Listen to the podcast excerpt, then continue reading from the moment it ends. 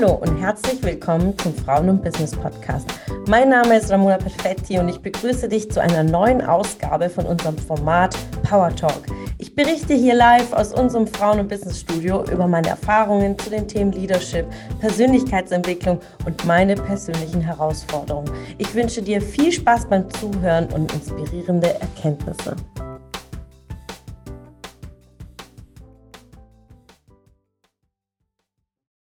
Also Reisen scheint ein großer Teil deines ja. Lebens zu sein und deiner bisherigen Lebensreise sozusagen.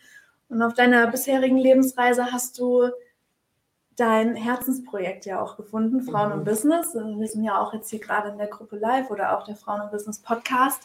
Ähm, wie bist du zu diesem Berufswunsch gekommen? Wie, wie hat sich das alles ergeben? Ja, oft ist man ja ähm, stellt man sich ja die Frage, was, will man? Ja, was will ich wirklich? Und ähm, das ist eine ganz schwierige Frage oft, ja. Ähm, oder den Lebenssinn für sich zu finden und was ist meine Lebensaufgabe? Und ich habe mir tatsächlich die Frage nie gestellt. Also ich bin in meinem Beruf rein und ich, ähm, aber ich wusste einfach, ich liebte Immobilien von Tag eins und ich hatte ein Praktikum gemacht ähm, bei meinem Bruder. Er ist ja Immobilienmakler und in der Versicherungsbranche damals gewesen. Und in der Schulzeit war ich einfach bei ihm im Büro, weil er ist zehn Jahre älter als ich. Und ich fand das so spannend, ja. Der hatte damals ähm, ähm, Aufträge von der, von der amerikanischen Botschaft, von der Kaserne und hat halt für Amerikaner Häuser und Villen vermietet. Und immer wenn wir diese Häuser betreten haben, die Exposés zu schreiben, die Bilder zu machen, einzufügen, ich fand das so toll.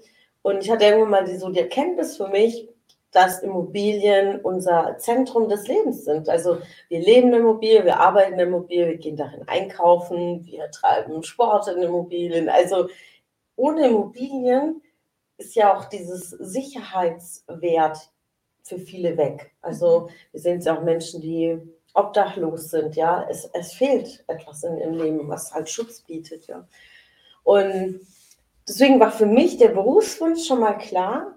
Und auf dem Weg in, in der Ausbildung war ich super inspiriert von den Menschen, die mich umgaben. Also ich war immer in allen möglichen Abteilungen. Also ich habe in einem Konzern gelernt, was ich unglaublich dankbar bin, einfach diese, diese Größe direkt kennenzulernen, wie Prozesse funktionieren, Schnittstellen. Aber so war ich natürlich alle ähm, sechs Wochen in einer anderen Abteilung. Also lernte neue Menschen kennen, musste mich jedes Mal aus der Komfortzone nochmal kennenlernen, nochmal reden, nochmal noch neue Aufgaben.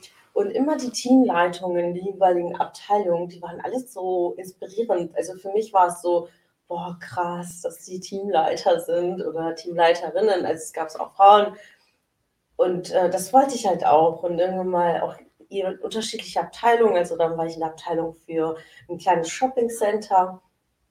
Und das war so für mich, wow, so äh, Shopping Center Welt, so hinter den Kulissen zu schauen, wie das alles funktioniert, die Schnittstellen, das ist so hochkomplex, das ist eine eigene Stadt. Und dann durfte ich sechs Wochen lang auch mit den Technikern mitlaufen. Das heißt, ich weiß ganz genau, wie eine Wartung funktioniert, wie man eine Lüftungsanlage ähm, Filter wechselt, wie man eine Brandschutzklappe fallen lässt, ja. Und ich, ich wollte dann sehen, wie funktioniert das hinten, mhm. um vorne zu verwalten, also oder zu verkaufen, ähm, weil da dahinter noch viel, viel mehr steckt. Und so ging ich direkt auch nach der Ausbildung in den technischen äh, Bereich rein von Gebäudemanagement. Und es war für mich sehr herausfordernd. Jung, ich war gerade 19, ähm, nur Handwerker und ähm, ich war dann, also zuerst habe ich als Assistentin angefangen und wirklich nach zwei, drei Monaten wurde ich Objektleiterin. Dann ähm, habe ich 20 Techniker einteilen müssen, die die Wartung machten, die die Reparaturen. Also ich kaufte die Materialien ein, ich plante alles ein. Also ähm, verkaufte die großen Maßnahmen an den äh, Fonds und Eigentümern. Und da lernte ich immer mehr inspirierende große Menschen kennen. Also mit jeder Stufe lernte ich jemand Höheres kennen. Also, und da war ich halt äh, Verwalterin für ein Portfolio von einer, einer, deutschen Bank, die es heute nicht mehr gibt. Durch die Bankkrise äh, gingen die leider hops. Das war 2008, 2009. Mhm. Und das sind so die ersten Projekte, die ich wirklich komplett eigenständig äh, verwalte. Die Immobilie zum Beispiel, die ich mal erzählt habe in Offenburg, die rot angestrichen ist, ist einer der Projekte. Also ich sanierte die ganzen Immobilien, wertete sie auf, damit sie wieder verkauft werden konnten. Und ja, und in dieser Zeit wusste ich, okay, ich will mehr. Wenn ich so diese ganzen Asset Manager und Property Manager, das war alles so überhalb meiner Stufe. Ich so, das will ich auch. Und ähm, dann entschied ich mich, ähm, weiter zu studieren, neben dem Beruf. Ähm, und dann machte ich den Immobilienfachwirt. Da waren natürlich privat noch einige andere Themen, aber wir schauen uns uns beruflich an. Ja. Und ähm, ja, dann studierte ich äh, zwei Jahre, machte den Immobilienfachwirt und dann in der Phase dachte ich, okay, ich will den Wechsel. Und so machte ich den nächsten Schritt, äh, ging in die ähm, Verwaltung auf Bankseite und nach vier Jahren dachte ich mir, okay, das, was meine Eigentümer machen, die in den Fonds, die Asset Manager, das will ich machen. Und dann wechselte ich wieder äh, dahin. Also ich habe jedes Mal unglaublich Mut bewiesen, mich in der nächsten Stufe auch zu bewerben. Und habe aber auch sehr, sehr viel dafür gemacht. Also ich bin immer die Extrameile gegangen, war, äh, die Eigentümer waren immer begeistert von meiner Arbeit und, und ich habe mich nicht geschämt oder ähm, habe auch, auch im negativen Umfeld manchmal auch gehabt, auch Kollegen. Ähm, und ich habe immer weitergemacht und äh, habe denen nachgeeifert. Das waren so meine Mentoren, meine ersten unbewussten Mentoren, die, wo ich sagte, ich will so sein wie die und ähm, habe den einfach auf Schritt und Tritt gefolgt und den gelernt und so schaffte ich dann 2015 den Step ins Asset Management und ähm, wurde dann auch da direkt nach einem Monat wieder befördert zum Portfolio Manager, was ein Riesenstep ist. Und dann war ich für 400 Millionen verantwortlich im Wert zum Portfolio. Und da ging es auch wirklich äh, um Aufwertung und Wiederverkauf. Und da war ich deutschlandweit unterwegs. Also äh, mein Beruf im Kern, die Immobilie, ja, aber die, die Stufen war immer intrinsisch dieses Mehr ich will mehr erreichen, ich will mehr erreichen. Deswegen kann ich gar nicht sagen, boah, es war mal da, sondern es war einfach der Prozess meiner eigenen Entwicklung und der Reife. Und in dieser Zeit war ich immer Führungskraft. Also ich war mit 20 schon Führungskraft und jeden Job hat, war mir irgendwie ein Mitarbeiter zugeteilt, also als Teamleiterin oder Stellvertreterin oder ich war für die Azubis zuständig, Werkstudenten, äh, weil es ist etwas ein Job, den die meisten nicht machen wollen, weil es ja mehr Zeit, den man da investiert und kriegt man in der Regel auch nicht bezahlt. Und ich habe das so, so gern gemacht und habe das immer vertieft, vertieft. Und dann meine letzte große Führungsrolle war dann bei Bräuninger.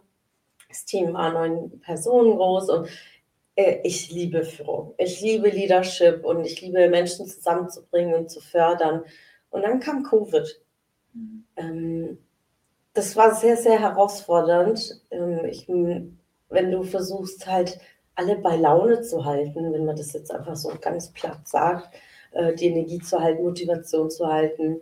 Und es war sehr, sehr, also für mich war das sehr herausfordernd. Ich war oft ähm, als Führungskraft in Tränen vor meinem Team gestanden, weil ich denen schon wieder in, äh, ihre Prozentpunkte reduzieren musste von der Kurzarbeit und von vier Tagen auf zwei Tage.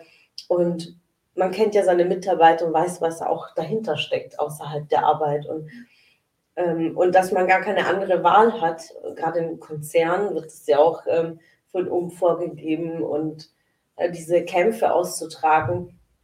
Das hat sehr, sehr viel Kraft äh, für mich gekostet. Also wenn ich so zurückblicke, ist es wieder sehr emotional für mich, ja weil man alles für sein Team tun will, dass jeder glücklich ist und jeder erfüllt ist und jeder Spaß hat bei der Arbeit. Aber es hat natürlich auch Kehrseiten, wenn es nicht läuft. Und auch das muss man standhalten. Schön, dass du wieder dabei warst. Was konntest du aus der Folge für dich mitnehmen?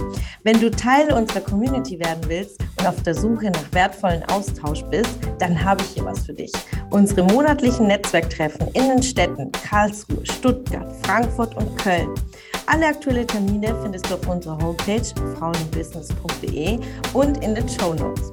Ich wünsche dir einen erfolgreichen Tag und freue mich, wenn du morgen wieder dabei bist. Alles Liebe, deine Ramona.